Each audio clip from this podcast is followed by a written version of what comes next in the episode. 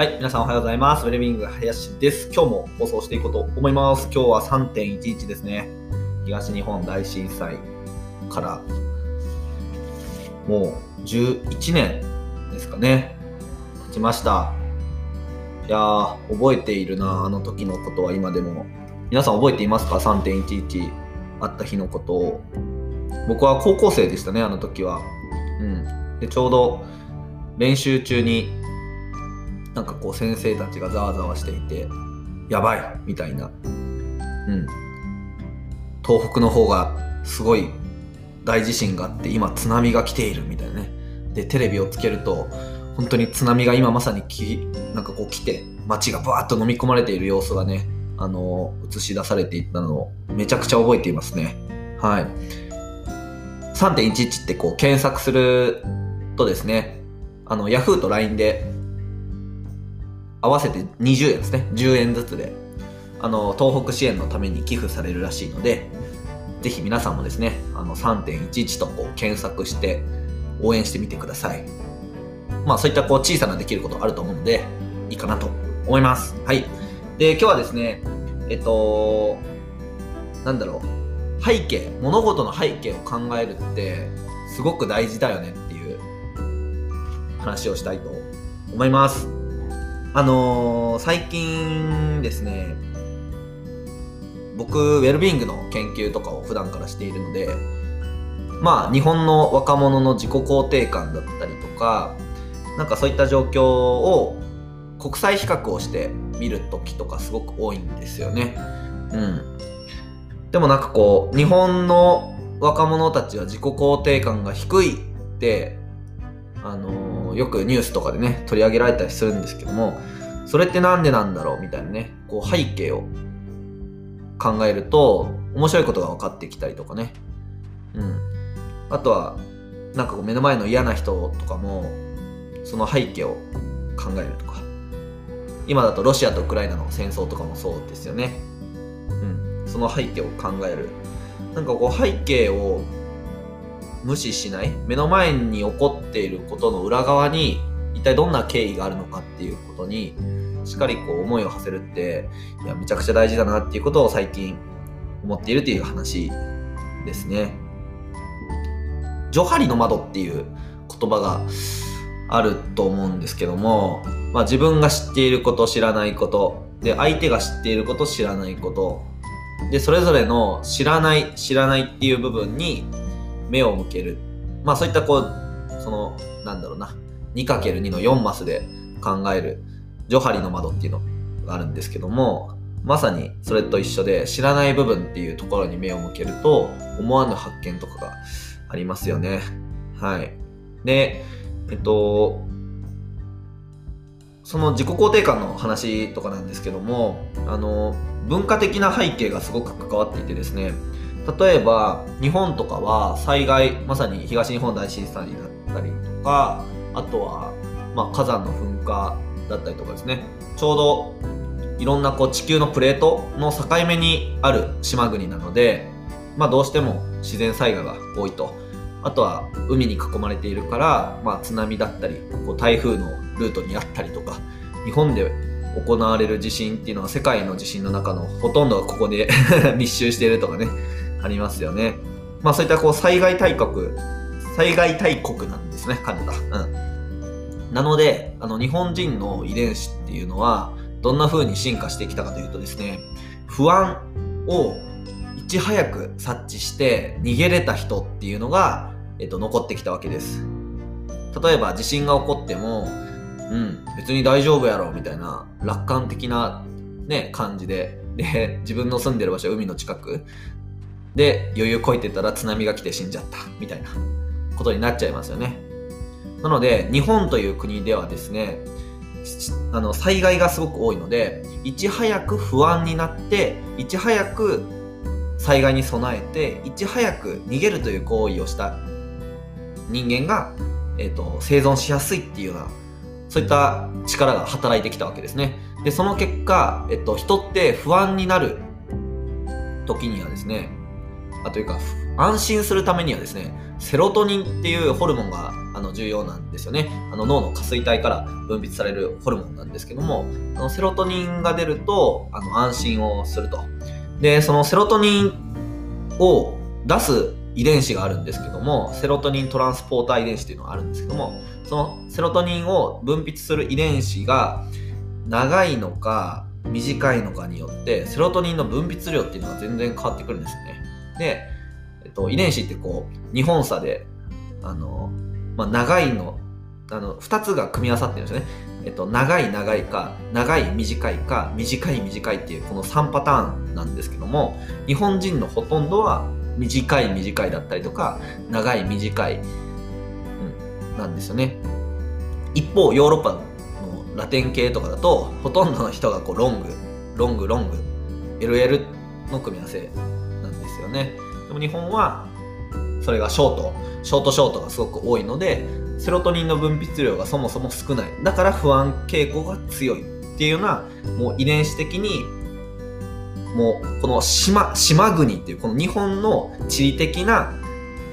ものによって影響されて僕たちの遺伝子がそう最適化されてきたっていう経緯があるんですよね。なので国際比較で日本の若者は自己肯定感が低いとか、あの、まあ、神経症的傾向って言ったりするんですけど不安傾向がすごく強いみたいなものに対して、ああ、やっぱ日本人はダメやなってこう、過度に、あのー、思う必要はないんですね。だって、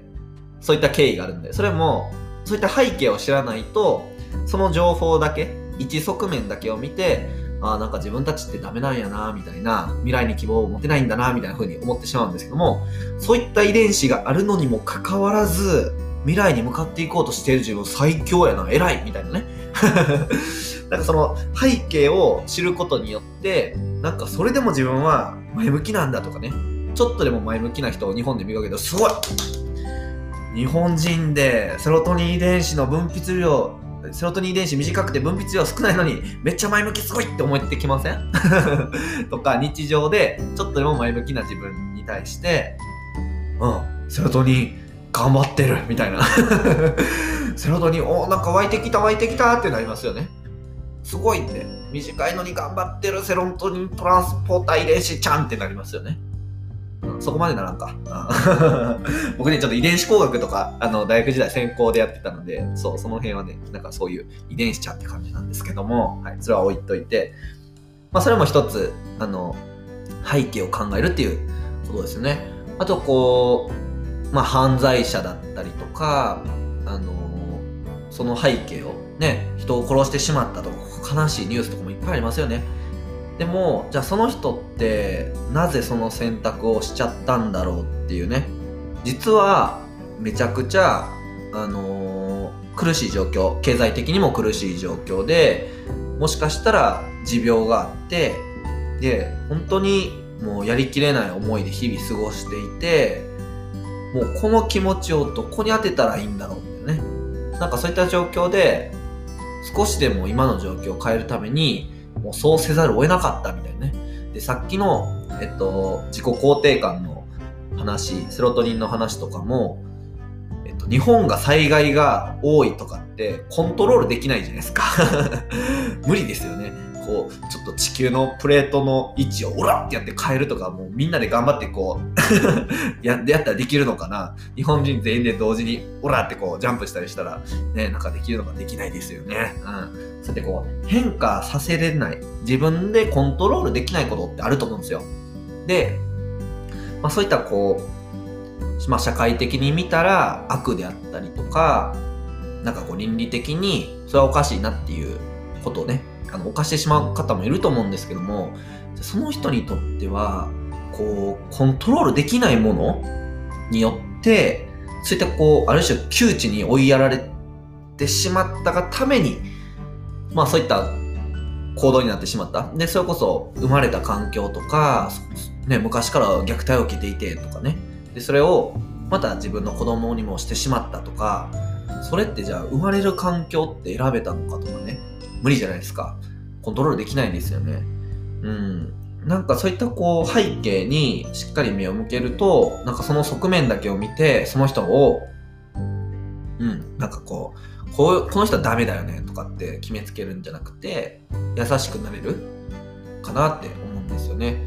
でまあ自分に対してもなんかこうあ今のこの幸せがあるのは本当に自分は恵まれていたなとかあの手足もしっかりあるし5体満足で産ん。でくれたんだなっていう。当たり前にこ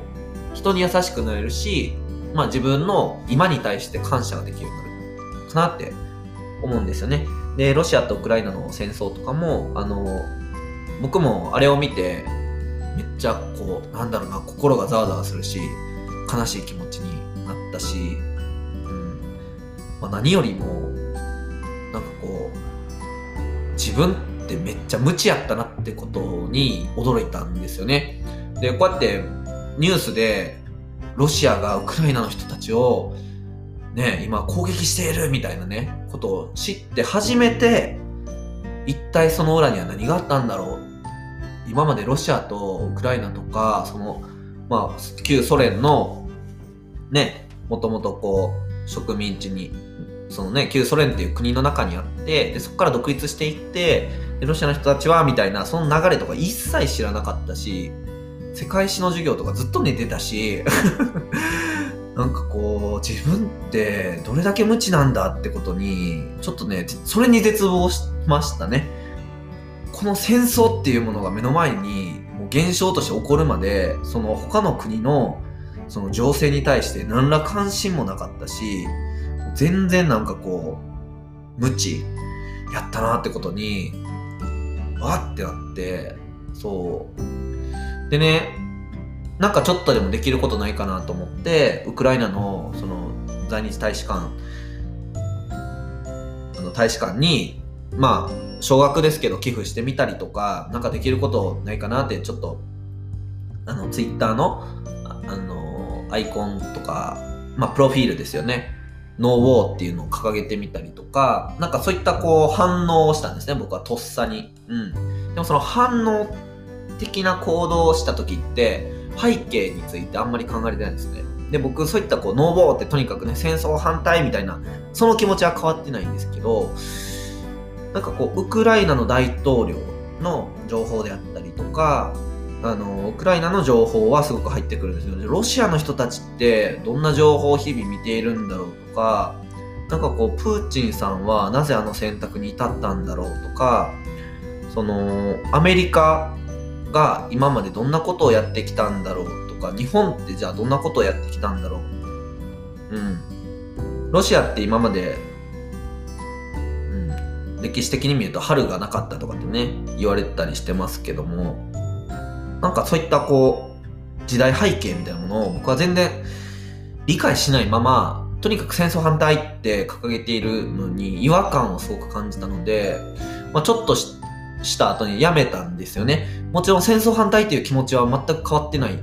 ですけど、なんかこう、うん、裏側を知らずにそういったことを考え、まだ理解できてないですし、今ちょうど、そのちょっとでも理解できたらいいなと思って地政学の、あの、勉強とかしてるんですけど、なんかこう、うん、その表層にあるもの、それこそ、その戦争とかって、国と国の関係性のまあ、その変遷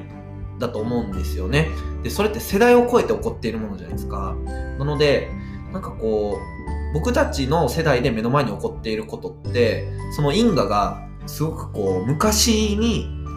例えばやられたから次未来こう仕返すとかね。なんかこうでもその瞬間は僕たちこの世代を生きていると相手は100年前にやられたことを仕返すって言ってきてるけど俺らの時代のやったことじゃないのにみたいなね感じになるじゃないですか。ならこっちはまたやられたっていう現象にしか見えないのでまたこうそれが再生産されるみたいな。結局背景を考えないとかその対話をしないっていうところが、まあ、この戦争にもつながっていると思うしそれが人間関係の戦争、まあ喧嘩ですよね。人に対してラベルをつけてそれで価値判断をする。こちら側の一方的な価値判断をするとかね。うん。だからその必要以上にその自己肯定感の話だと、うん、落ち込んでしまったりとか、やっぱり背景を考える自分の盲点心理的な盲点ですよね。見えていないところに対してなんかこう目の前に起こったことだけじゃなくて自分はこう見えてるんだけどその裏側横側上から見たから下からね上から見るか下から見るかってあると思うんですけどどうなってるんだろう。立体的に見ようみたいなねその習慣をつけれると人に優しくなれるし視野が広がるしなんかこう、まあ、人生にとっていいかなっていうのを最近のいろんな物事を見て思ったっていう話ですね。はい。というわけで、えっと、今日はちょっと、まあ、クソ真面目な放送に なったんですけども、皆さんの何か気づきになれば幸いです。ベルビング林のラジオ、今日もありがとうございました。バイバーイ。